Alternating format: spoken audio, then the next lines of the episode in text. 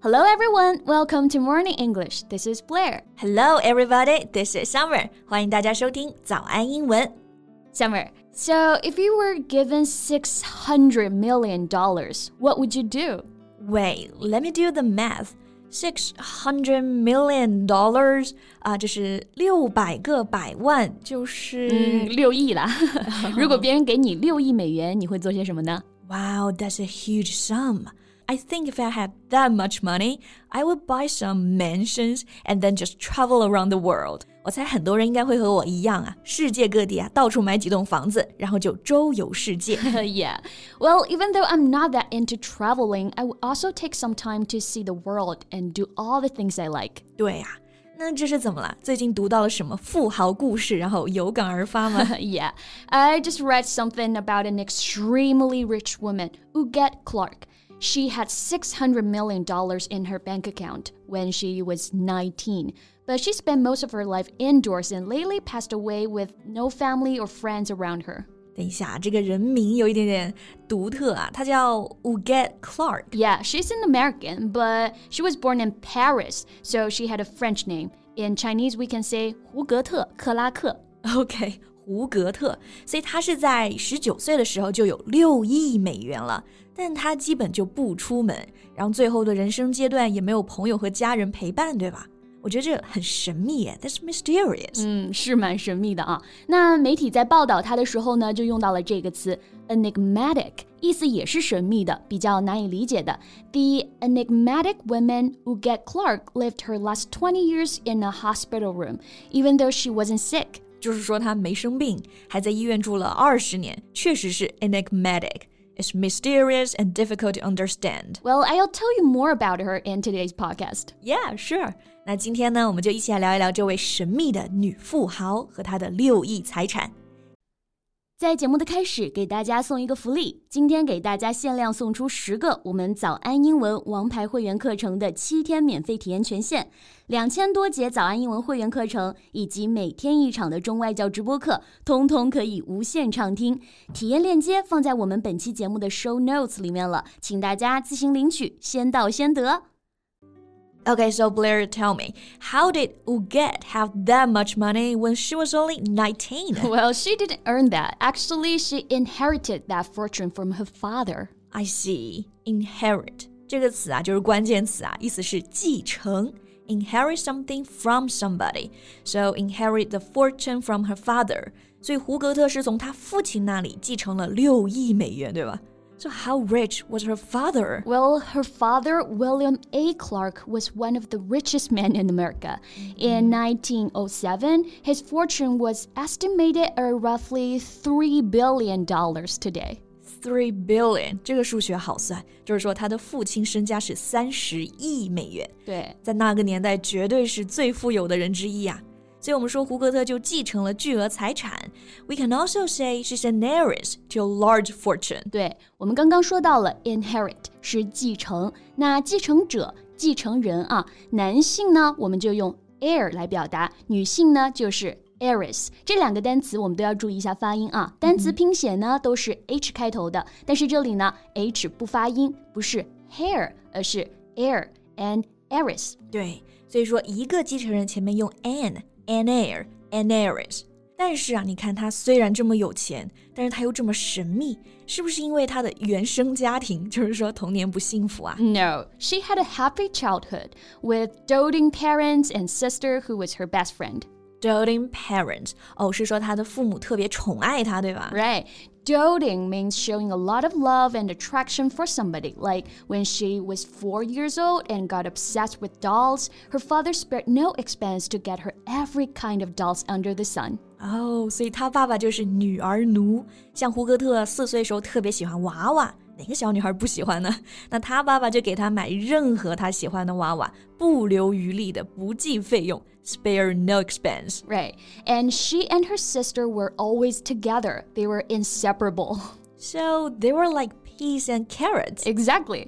胡格特和他的姐姐呢形影不离。那这里啊有好几种表达。首先我们可以简单的说 always together，然后用一个词就是 inseparable。Separate 是分离啊，inseparable 就是分不开的。对，而且还有个好玩的，我们可以说 peas and carrots。peas 是豌豆，carrots 是胡萝卜。那在西餐里面啊，这种豆子和胡萝卜总是出现在同一道菜里。所以如果说两个人 they're like peas and carrots，Yeah. Well, until then, her childhood was perfect. But she experienced the first tragedy when she was 13. She lost her beloved sister. What happened to her sister? She died of meningitis at the age of 16. Meningitis 这个是一个病的名称啊，脑膜炎。那胡格特的姐姐呢，在十六岁的时候就因为这个病去世了。It must have shocked Huguette deeply. Yeah, and the worst came to the worst. She lost her father six years later. 这就是雪上加霜呀！最爱她的两个人呢，姐姐和父亲都相继去世了。那这是不是就是她变得神秘的原因了？Yeah, I think so. But in the late 1930s, she had disappeared from the society pages. Most of her siblings had died, and so did her mother, who passed away in 1963. 所以是在她五十多岁的时候失去了母亲， 所以她之后生活就相当于一个人独居了。And how long has she lived? She had longevity, passed away at the age of 105. 她还算是很长寿的，活过了一个世纪啊。二零一一年去世的，享年一百零五岁。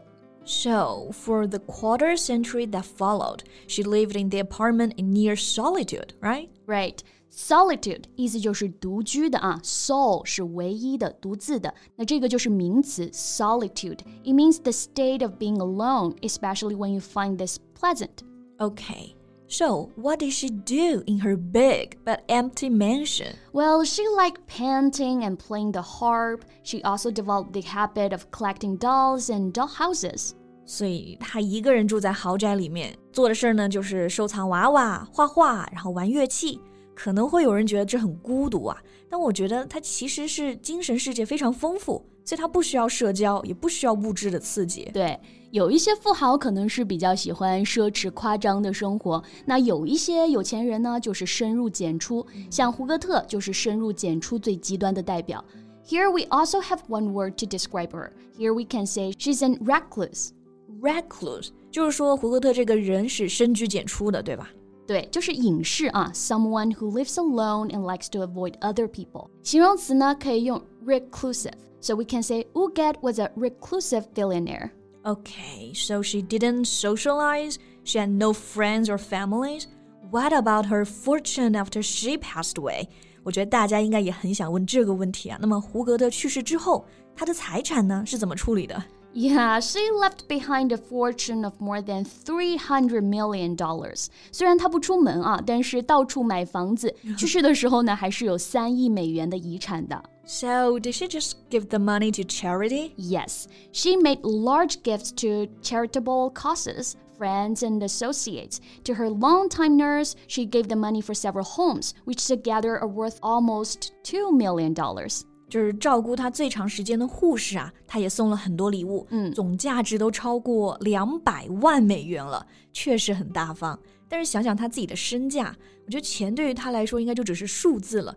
不过呢，这些数字啊，却足够能吸引我们世人的眼光。Right, her half billion dollar fortune was dazzling enough to propel her into the public eye after an absence of more than several decades. 销声匿迹了七十多年之后呢，最后因为遗嘱和财产的分配，她还是回到了大众视野，也给大家留下了一个神秘的富豪故事吧。嗯，对。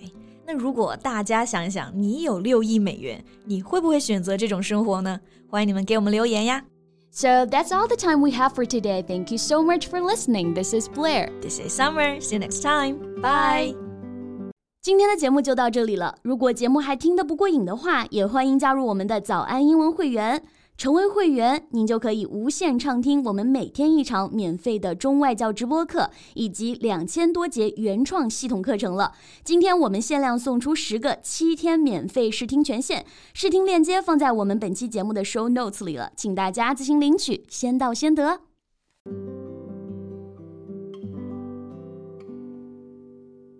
This podcast is from Morning English。学口语就来早安英文。